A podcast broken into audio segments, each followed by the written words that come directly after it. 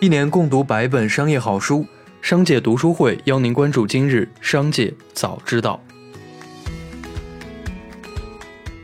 首先来关注今日要闻。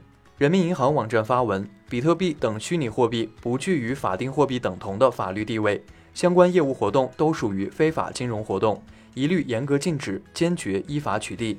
重申，比特币、以太币、泰达币的交易炒作属非法。近日，女孩被疑似北京环球影城工作人员偷拍裙底的新闻引发关注。对此，北京环球度假区回应称：“我们感到非常震惊和愤怒。”对于游客在此过程中的遭遇，我们表示深深的歉意，并将尽最大努力为其提供后续帮助。我们已做出即刻终止与该涉事员工劳动合同的决定，立即予以辞退。我们坚决支持警方相关的处理决定，并成立专项工作小组，积极配合相关调查工作。下面来关注企业动态。近日，一段中年男子在音乐节现场与年轻女子亲吻的视频引发关注。搜狗方面表示，需要经过内部沟通再做出回应。律师表示，拍摄网友以及传播网友在没有获得图片中肖像权人同意的情况下，或构成对权利人肖像权的非法侵犯。搜狗或者网友如果非法抓取、非法提供肖像等公民信息，情节严重，有可能构成刑法第二百五十三条之一的侵犯公民个人信息的刑事犯罪。光耀集团管理人微信公众号发出公告，正式宣布光耀集团破产。资料显示，光耀集团成立于两千零二年，主营业务是房地产开发，并涉足了建筑、物业、金融、环保等多个领域。该公司曾荣获广东房企品牌价值 TOP 十和中国房地产百强企业。近日，湖南岳阳有网友称，华容县谭鸭血老火锅锅中有活虫爬行。九月二十五日。火锅店人员表示，目前正常营业，视频是假的，有人诈骗炒作。卫生经相关部门检查合格。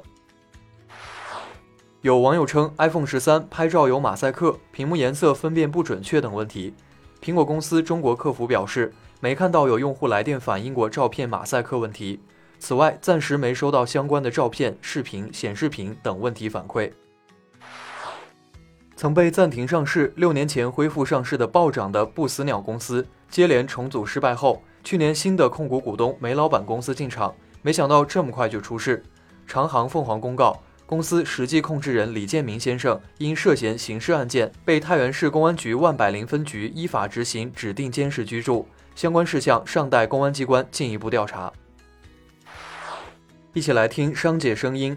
九月二十六日，小米董事长雷军称。科技企业要充分释放自身创新活力，发挥引领带动作用，对国家负责，对社会负责，对历史负责。雷军表示，当前数字鸿沟在全球范围内加速显现，发展不平衡与数字经济的初衷完全背离。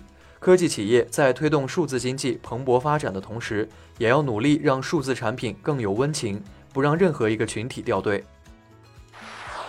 三六零创始人周鸿祎在谈到对互联网公司角色定位的看法时表示，互联网公司不能把过去的经验当成永恒的经验，应该上山下海，勇攀科技高峰，不要总是惦记老百姓兜里的仨瓜俩枣，搞垄断和扩张，而是科技报国，替国家解决一些卡脖子的问题。华为轮值董事长徐直军在媒体沟通会上表示，华为清楚在求生存阶段做什么合适，做什么不合适。他说：“华为为什么要造车呢？有几个造车的挣了多少钱呢？这只是一个选择，成者为王，败者为寇。”九月二十六日，阿里董事会主席张勇表示，阿里宣布一千亿助力共同富裕的十项行动计划正在稳步的推进中。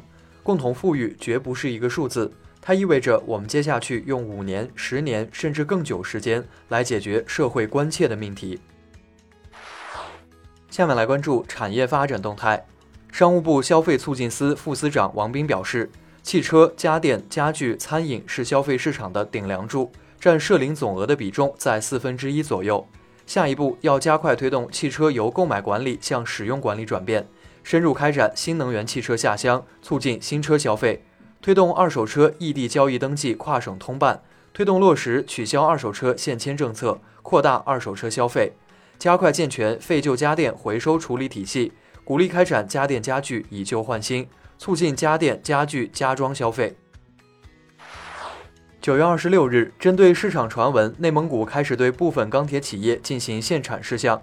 内蒙古政府相关人士回应记者称，相关限产措施确实存在，但相关限产规模目前尚不方便直接对外公布。对于市场传言七天的限产期限，对方表示目前是如此，但最终限产期限或不止七天。数据显示，国庆出游人群中近七成是九零后。零零后预订量增速最快，在各年龄段中排名第一。他们的玩法也发生了改变，重温红色记忆，参访革命遗址，学习红色故事，红色旅游成为年轻人国庆假期旅游新亮点。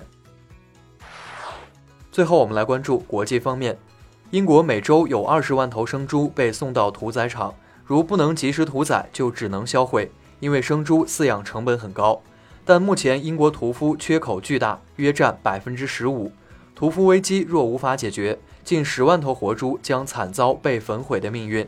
过去两个月里，英国所有主要加工商的屠宰量都减少了百分之二十五。